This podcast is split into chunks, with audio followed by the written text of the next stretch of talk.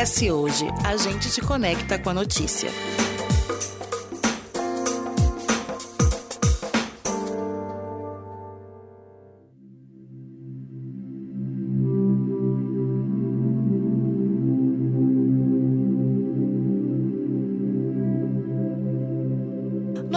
Episódio de hoje, o ES Ouve inicia uma nova série sobre crimes que chocam a sociedade e, de alguma maneira, marcam o Espírito Santo. Em cada conversa, um tipo de crime, seus desdobramentos e fatores psicológicos e emocionais envolvidos. Afinal, qual é o limite entre perversidade e patologia? E para explicar qual a linha entre o crime e os problemas de natureza psicológica a cada novo episódio, a gente tem um especialista aqui conosco. E para começar nossa aventura pela mente humana e criminosa, um assunto bastante polêmico: as mães que matam. A figura materna é vista como aquela que dá amor, que cuida e que faz de tudo para proteger a vida e o bem-estar de um filho. No entanto, em muitos casos, aquela que dá a vida também atira. Surto, problemas mentais ou simplesmente maldade. O que leva uma mãe a matar um filho? Hoje a gente conversa com a psicóloga e terapeuta familiar Elza Leite. Seja muito bem-vinda, Elza. Eu que agradeço a oportunidade. Olha, para começar, eu já pergunto quem são essas mães que acabam matando? Uma mãe que mata o filho, do ponto de vista da psicologia, ela não pode ser considerada uma pessoa que é mentalmente saudável. Então a gente pode afirmar aí que existe sim uma patologia e aí existem várias patologias que podem justificar, lembrando que a justificativa não quer dizer que esteja certo, tá? Esse crime. Então, a gente pode falar aí que é de toxomania, alcoolismo, algum tipo de retardo mental. E tem também a psicopatia, né? Que é quando a pessoa tem ausência de empatia, ela tem uma mente que a gente chama de mente monstruosa, né? E ela realmente tem prazer com o sofrimento, ela planeja todo um arcabouço do crime dela e ela comete o crime, seja contra quem for, filho, parente, marido, enfim, qualquer pessoa da sociedade pode ser vítima dessa pessoa. E aí, o que está envolvido nesses casos? É só é, o problema mental ou a gente tem alguma coisa ambiental ali também no meio? É o marido que de repente não age do jeito que a pessoa quer? É, é o filho que dá muita dor de cabeça e isso vai gerando alguns fatores ali ambientais que, claro, vão contribuir junto com uma coisa pré-existente ali na mente? A gente tem algumas pesquisas que dizem assim que as mulheres que praticam o filicídio, né, que é esse crime contra os filhos, elas geralmente são jovens, elas têm um perfil, elas são jovens, elas têm algum transtorno mental,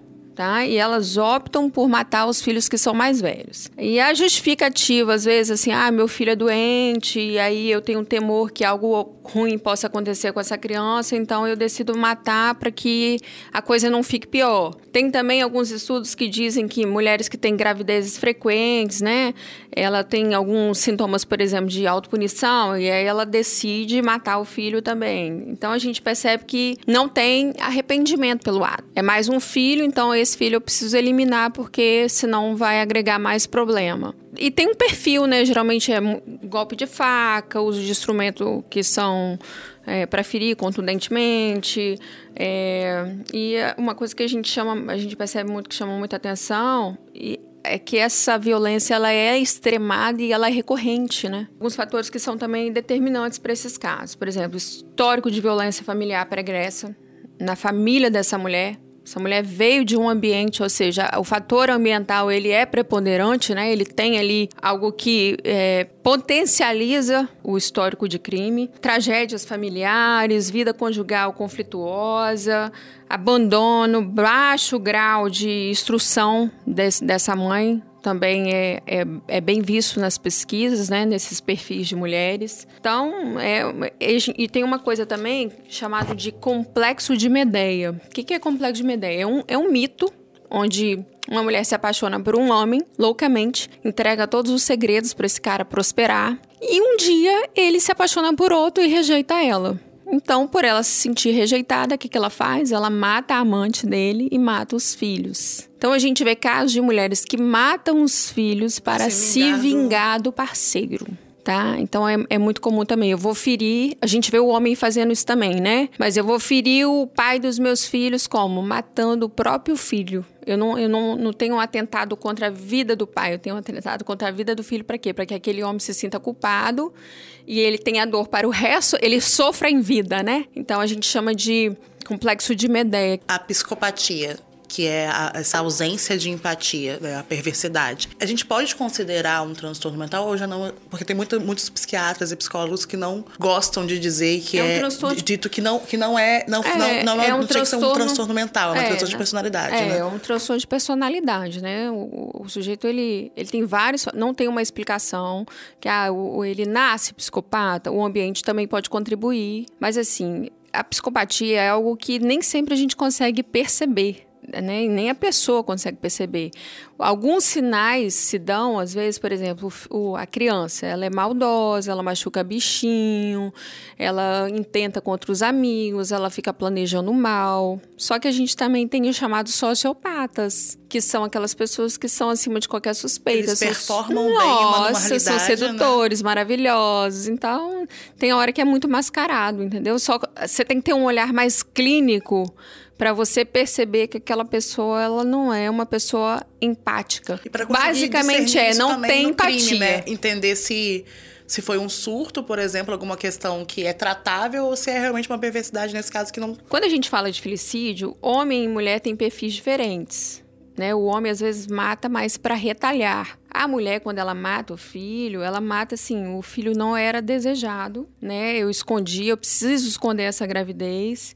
E aí eu, eu percebo que esse assassinato, o assassinato dessa criança, é, foi a melhor coisa. A gente chama de filicídio altruísta. Então, eu, eu tô, é como se ela entendesse que ela, que ela tá, tá fazendo um bem pro filho, matando ele. Né? É, ela, ela se enxerga num lugar de tão perfeita, tão altruísta, que ela mata o filho para poder proteger o filho. Então, a gente chama de filicídio altruísta. Então, você vê que o homem não tem muito esse perfil quando a gente vai falar de matar, sabe? Ele tem, ele, ele tem outras motivações. A mulher chega a esse ponto, entendeu? De achar que ela está fazendo um, um, um bem. bem. A gente acaba recebendo vários casos. Ano passado teve uma mulher que foi detida lá na Serra. Ela foi acusada de matar o filho de 3 anos. O SAMU, no caso, é, constatou que ela estava em surto psicótico. A gente sabe que existe uma depressão pós-parto. E aí a questão que eu faço é: dá para essa depressão pós-parto evoluir e acabar chegando num surto onde a mãe possa tirar a, a, vida do filho mesmo já com uma certa idade ou não? Isso tem uma trava limite ali temporal? Dá, dá sim. Olha só, eu acho que é importantíssimo a gente falar isso porque a gestação e o puerpério, que é o pós-parto, são fases na vida da mulher que são de extrema vulnerabilidade. Por quê? Existem mudanças ambientais, mudanças corporais, mudanças hormonais. Então, tudo na Mudança vida. de rotina, de tudo, tudo, né? tudo, tudo. Finanças, sexo, tudo muda. Então, é uma mudança muito brusca. E a mulher tem a sensação de que quando o filho chega, aquilo vai ser para sempre caiu no meu colo, o que, é que eu vou fazer com isso? Né? Isso não vai mudar. Então, ela entra num processo de desespero interno. E aí, ela começa com o blues puerperal, que é aquela tristeza materna, que ela dura alguns dias. Depois, ela pode evoluir para depressão pós-parto, que pode durar alguns meses. E a depressão pós-parto pode evoluir para psicose puerperal. Na psicose puerperal, a mulher corre o risco de atentar contra a vida dela e contra a vida do filho. Se vocês me permitirem, eu queria queria falar um pouquinho das características da psicose puerperal e até da depressão pós-parto, para quem estiver nos ouvindo em casa, saber, gente, será que eu tô com isso? Eu tive e, e neném. melhor também o que é psicose. É, eu tive sabe. neném, não tô legal. Então, se você estiver passando por isso, conhecer alguém, percebeu, tá, né, tá amamentando e está passando por alguma coisa que se encaixe nisso aqui que você vai ouvir, ajudar essa pessoa de alguma forma e a gente também vai falar um pouquinho de como ajudar essa mulher. Tá bom? Vamos lá. Os sintomas de depressão pós-parto. O humor fica deprimido, tem mudanças de humor que são bem severas, ela fica muito triste, o choro é muito é, é, excessivo, ela tem às vezes dificuldade de desenvolver um vínculo amoroso com a criança, ou então ela fica muito agarrada com essa criança também. Nem sempre na depressão pós-parto existe a rejeição. Ela se afasta, ela se isola dos amigos, da família, ela fica irritada, o apetite dela fica alterado.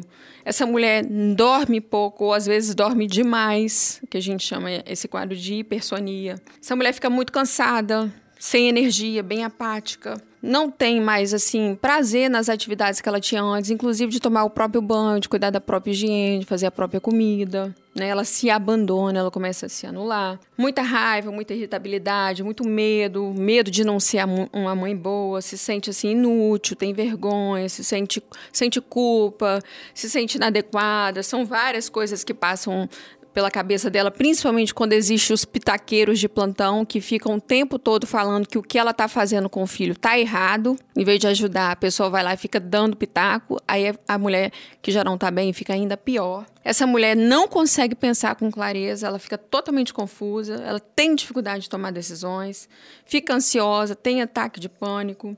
Os pensamentos começam a, a ser pensamentos assim: eu vou me prejudicar porque eu estou fazendo tudo errado, e se eu morrer, por exemplo, vai ser melhor para todo mundo. E ela pensa, às vezes, até prejudicar o bebê. Né? Eu já peguei um caso, 10 anos atrás, quando eu comecei a trabalhar, de uma mãe que estava em psicose puerperal e ela tentou dar descarga no próprio bebê. Eu peguei o bebê dentro do vaso. Ou seja, chega em casos muito extremos. Aí, até ela se dar conta, hoje ela, a gente tem contato, ela se sente extremamente culpada. Oh, não, tem que se perdoar. Naquele momento não era ela ali, era o cansaço, né? Era a própria patologia gritando. Ela estava fora do, do, do Fora da normal, realidade. Né? Tá? Então, isso tudo aqui pode se agravar. Tudo que a gente falou aqui pode se agravar. E se agravar, pode virar a psicose. Aí a psicose, a pessoa, ela acaba tentando e ela começa a ter pensamento paranoico. Pensamento paranoico é aquele pensamento que só vem bobagem na cabeça da gente. E a psicose a gente... é essa ruptura com a realidade. Com a realidade. Né? A, psicose, você começa a acreditar que a fantasia ela é real. E aí você começa a ver, por exemplo, um unicórnio e falar para os outros que tá vendo e aquilo é verdade para você. E aí quem tá do lado fala, uai, tá doida. E é quase isso aí, tá? Então é, é fuga da realidade mesmo. A pessoa acredita que aquela fantasia é real e é muito complicado. Então, nesses quadros, a gente precisa ajudar. Desde a ó, no pós-parto a gente já tem que ajudar a mulher, né? E não é dando, não é dando pitaco, não. A gente tem que ajudar a mulher. Só a criança, mas a gente tem que ajudar a mãe. É. Como? Mãe. Vai lá, seja útil, faz uma comida, lava a roupinha do neném, arruma a casa, bota o neném para rotar, é, dá banho na criança. A melhor maneira de ajudar é fazendo alguma coisa, não é falando. Ela não precisa de opinião, ela precisa de serviços. Porque ela nem ela tá dando conta dela, quem dirá de mais um ser tá? E ela tá frágil. Depois a gente precisa é, encaminhar essa mulher para a gente precisa fornecer rede de apoio. A rede de apoio pode ser a igreja, pode ser a família, pode ser os amigos. Levar essa mulher para uma ajuda profissional, né, para o terapeuta, se possível, um psicólogo perinatal e parental, que ele é especialista, né, e aí eu vou vender meu peixe aqui, eu sou psicóloga perinatal e parental, que a gente é especialista em maternidade, pós-parto e tudo, depressão pós-parto, mas se não tiver esse recurso, leve num, num psicólogo. Se chegar a caso de depressão pós-parto, psicose puerperal, a gente tem que ir no médico psiquiátrico, essa mulher vai precisar ser medicada para regular hormônio, regular neurotransmissor, para ela se equilibrar, para ela voltar para o eixo, eixo, para ela conseguir controlar o humor dela, para ela se sentir mais, ter mais ânimo de vida, né? Na, é, a questão da ideação suicida a gente também tem que acompanhar mais de perto, porque essa mulher está em risco de vida. Nunca julgar, porque ela já está se sentindo culpada. Então, nosso papel não é julgar, nosso papel realmente é estender a mão, é acolher e incentivar ela a não sentir vergonha não sentir culpa, não ter medo de buscar ajuda. Sabe por quê? Porque nós somos humanos. Todo mundo que tem filho pode passar por isso. A cada cinco mulheres, quatro podem ter depressão pós-parto. Então, tem gente que teve depressão pós-parto, está em depressão pós-parto e não tem nem noção. Então, a, a nossa estimativa é muito alta, tá? E tem uma coisa também chamada de pré-natal ginecológico e tem o pré-natal psicológico. Então é, é, associado, né? Você acompanha o bebê lá com o ginecologista e o obstetra, e você também se acompanha como mãe. E é, um pro, é um processo Exato, para se né? preparar para esse processo da chegada do seu bebê e por todas as adversidades que você vai ter que passar.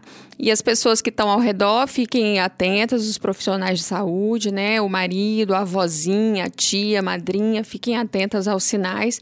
Perceber o sinal, não deixa para amanhã, pede ajuda porque está todo mundo em risco. A gente tem aí alguns antecedentes psiquiátricos nessas famílias, né? Mulheres que já têm histórico de ansiedade, depressão antes da gestação, elas têm muito mais chances de adoecer na gravidez e no pós-parto. Se a pessoa, por exemplo, tem um histórico de pobreza agravada, é, baixa escolaridade, desemprego, ausência de suporte social, é, marital, familiar, se essa pessoa, por exemplo, tem um relacionamento que não é estável, tem muito estresse na vida, né? Se a gravidez não foi desejada, se ela é dependente de álcool, drogas, tabaco, se sofre violência doméstica, tudo isso deixa a mulher muito mais vulnerável a ter depressão pós-parto e psicose puerperal.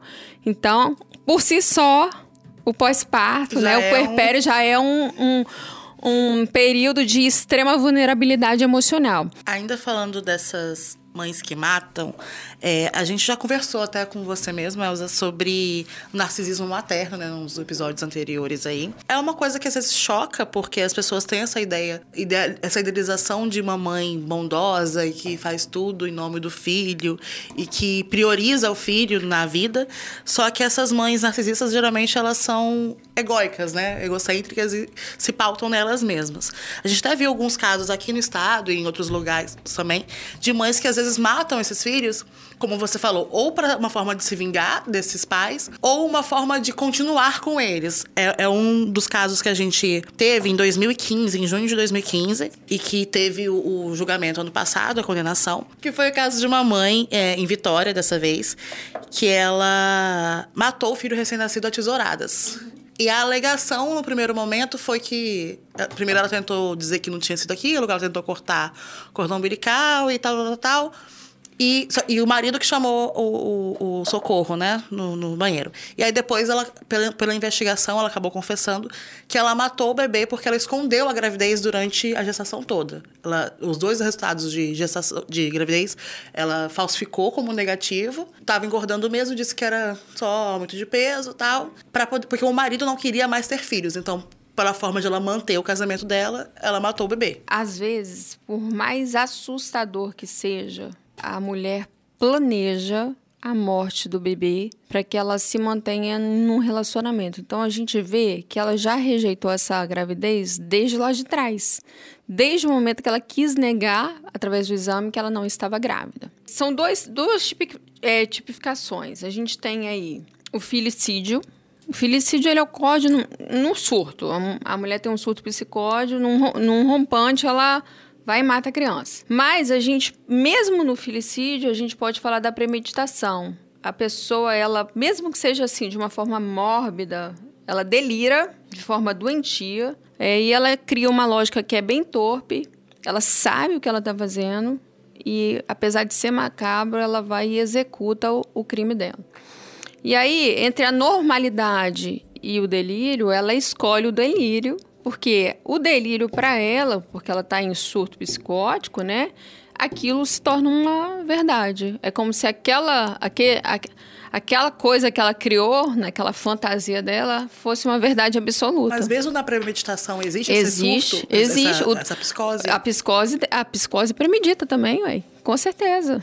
Se ela porque, tiver, por exemplo, se ela tiver, por exemplo, uma voz é só o surto no não, momento, e... mas não. existe essa Se tiver uma voz de comando, por exemplo, vai lá, compra uma faca, vai lá, compra um veneno, vai lá, é, a voz de comando fica ali na cabeça da pessoa durante algum tempo, fazendo ela planejar todas as coisas. Então não é só o surto, o surto não é só rompante, ele pode ter sim premeditação. E pode ser uma coisa que vai evoluir, que tem um tempo, né? Não precisa ser instantâneo. Não, tem um tempo, tem meses, inclusive, pode ter meses. E aí, o filicídio, ele é cometido tanto pela mãe quanto pelo pai, tá? E essa denominação aí, ela, ela nem é usada na questão do Código Penal. Aí a gente vai para o infanticídio. O infanticídio ele é um crime que a mãe mata a criança até o primeiro mês de vida. E aí a gente vai falar dos casos de depressão pós-parto. Aí entra na questão da psicose puerperal. Na psicose puerperal, a gente pode ter infant, um infanticídio, que é quando o bebê ainda está recém-nascido. Quando acontece esses casos, a mulher ela vai passar por um laudo psiquiatra, ela vai ser examinada por uma junta médica e psicológica, e ela dificilmente vai para a cadeia comum. Ela é condenada, mas ela vai para um manicômio judiciário. Ela vai ser tratada realmente como alguém que tem um, uma tá doença normal, mental, um transtorno mental, tá? Então, por isso que a maioria dos casos de mães que matam filhos, a gente chega à conclusão de que aquela mulher tem algum processo de adoecimento psíquico. Uma mãe narcisista pode matar o filho? É, esse é o ponto oh, chegar. A mãe narcisista, ela é misógina, ela não gosta da filha, principalmente. Ela é maquiavélica, ela é manipuladora, ela é mentirosa, ela faz tortura emocional e física, mas só que ela precisa do filho para retroalimentar toda, todo esse ciclo de abuso dela. Então, ao contrário, a mãe narcisista, ela dificilmente ela vai matar o filho, mas o filho da mãe narcisista. Ela não mata o filho, só o psicológico tá bom. É, ela não mata o filho. É porque a dele vive pra ser é, alimentado. Ela não mata o filho, ela não mata o corpo do filho, mas ela mata a alma, ela mata a mente, ela mata as emoções, ela mata o psicológico. Filho de mãe narcisista, ele tem que fazer acompanhamento psicológico por muito tempo, se não por toda a vida, e às vezes usar medicação para ele aprender a sobreviver, para ele aprender a se reestabelecer estabelecer porque essa pessoa sofre demais. Agora eu tenho uma triste notícia para dar para vocês. A mãe narcisista não mata o filho, mas o filho da narcisista se mata. Tá? A gente tem muitos casos, não são poucos, de pessoas que tentaram e conseguiram se suicidar porque vieram de um histórico de uma mãe narcisista, de um pai narcisista. É esse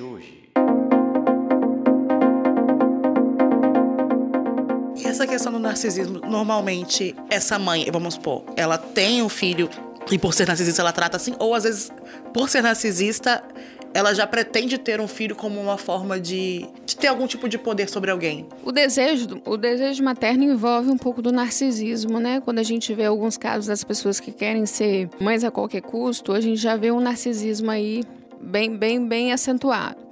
Então eu preciso ter alguém para eu depositar todas as minhas expectativas, para eu manipular, que aquela pessoa ela seja uma extensão de mim mesmo. Então a gente vê sim que a pessoa pode fazer um filho para cumprir a sua, o seu próprio desejo, sabe?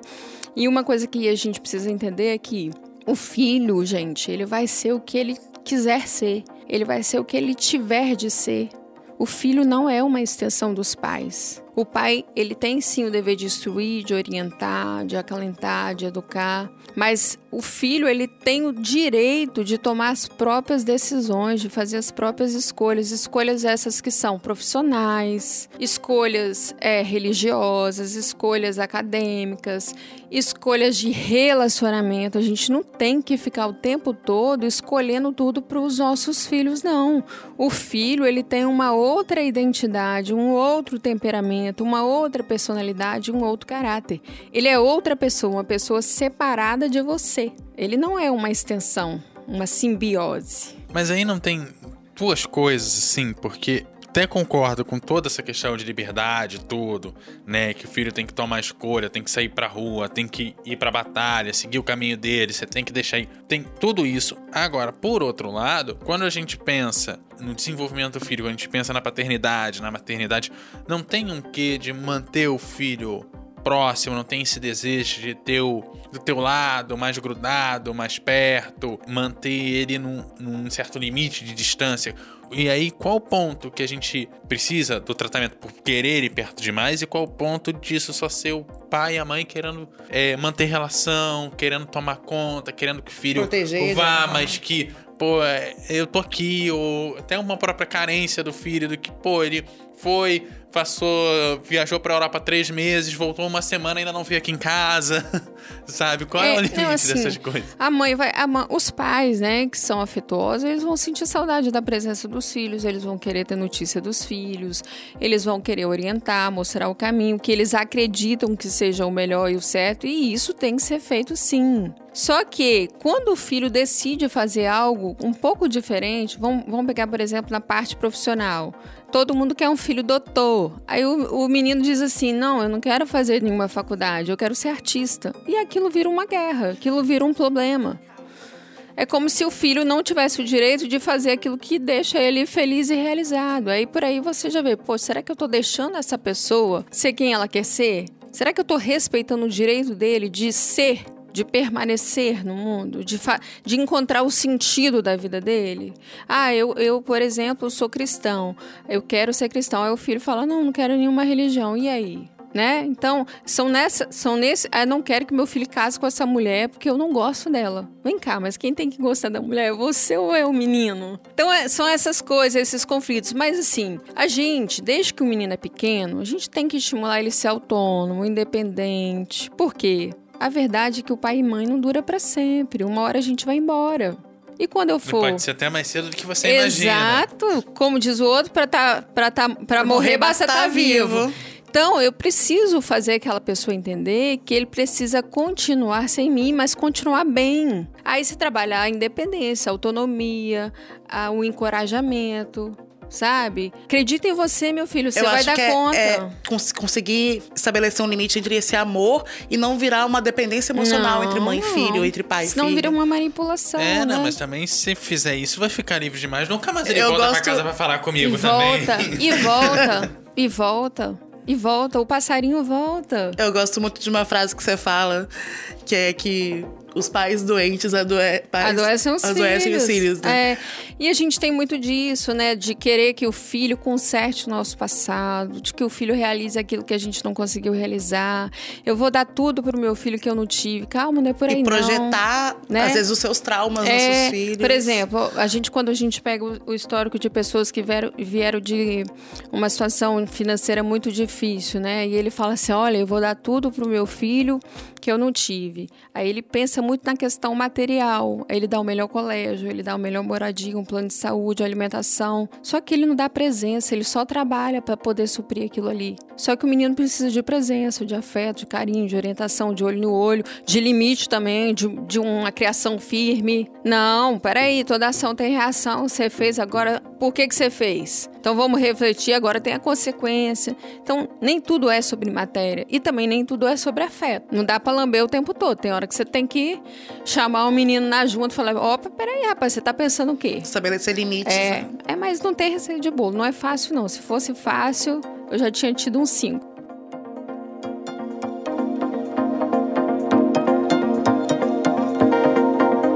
É esse hoje.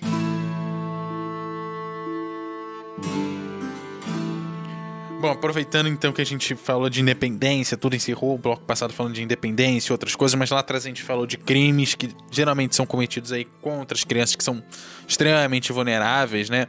Muitas pessoas às vezes não conseguem perceber o, risco que elas estão correndo justamente junto à proximidade ali de quem deveria proteger. Que sinais a gente pode observar para evitar violência, inclusive os casos mais graves, que é o assassinato, de repente é, alguma lesão mais grave a essa criança? Em se tratando de infância, as nossas crianças estão vulneráveis a todo tipo de violência, tá? Violência física, violência psicológica, violência sexual. Então, qual é o nosso papel como sociedade, como Estado? É proteger. Então vamos pegar violência sexual. Se a, pessoa, se a criança tiver mais sexualizada, se masturbando muito, se a criança tiver aparecendo com bala, brinquedo em casa, e é, ah, quem deu, ah, foi um tio, foi uma tia. Se a criança tiver com algum machucadinho no órgão genital, tá na hora de ligar o alerta. Se essa criança tiver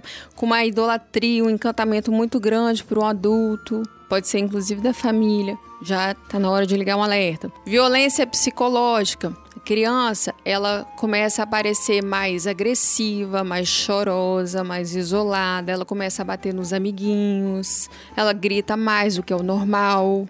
Ela, inclusive, se mutila, ela quebra objetos. Essa criança pode estar sofrendo aí algum tipo de abuso psicológico. E se essa criança tiver em risco de ser realmente morta, Aí a gente tem que olhar mais é para os adultos que cuidam dessa criança. Eles utilizam algum tipo de substância, né? Álcool, droga. O ambiente é um ambiente muito agressivo, muito hostil.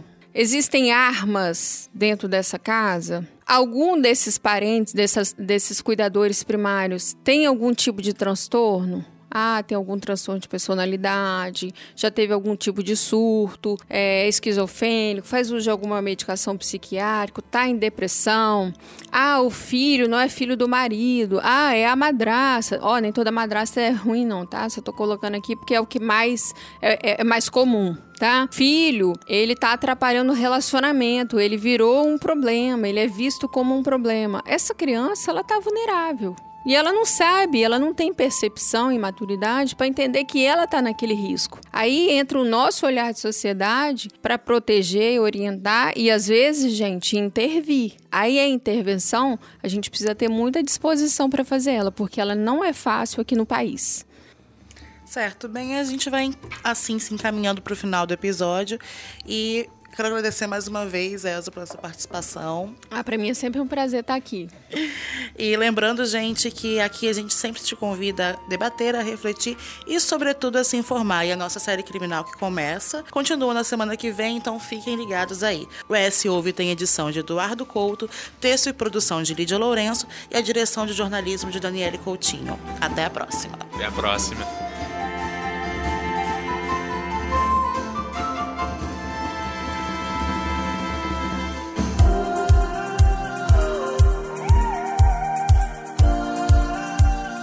Deixe seus comentários no eshoje.com.br. É lá que você se mantém informado toda semana. Nos siga nas redes sociais e no nosso canal do YouTube, arroba ESHoje.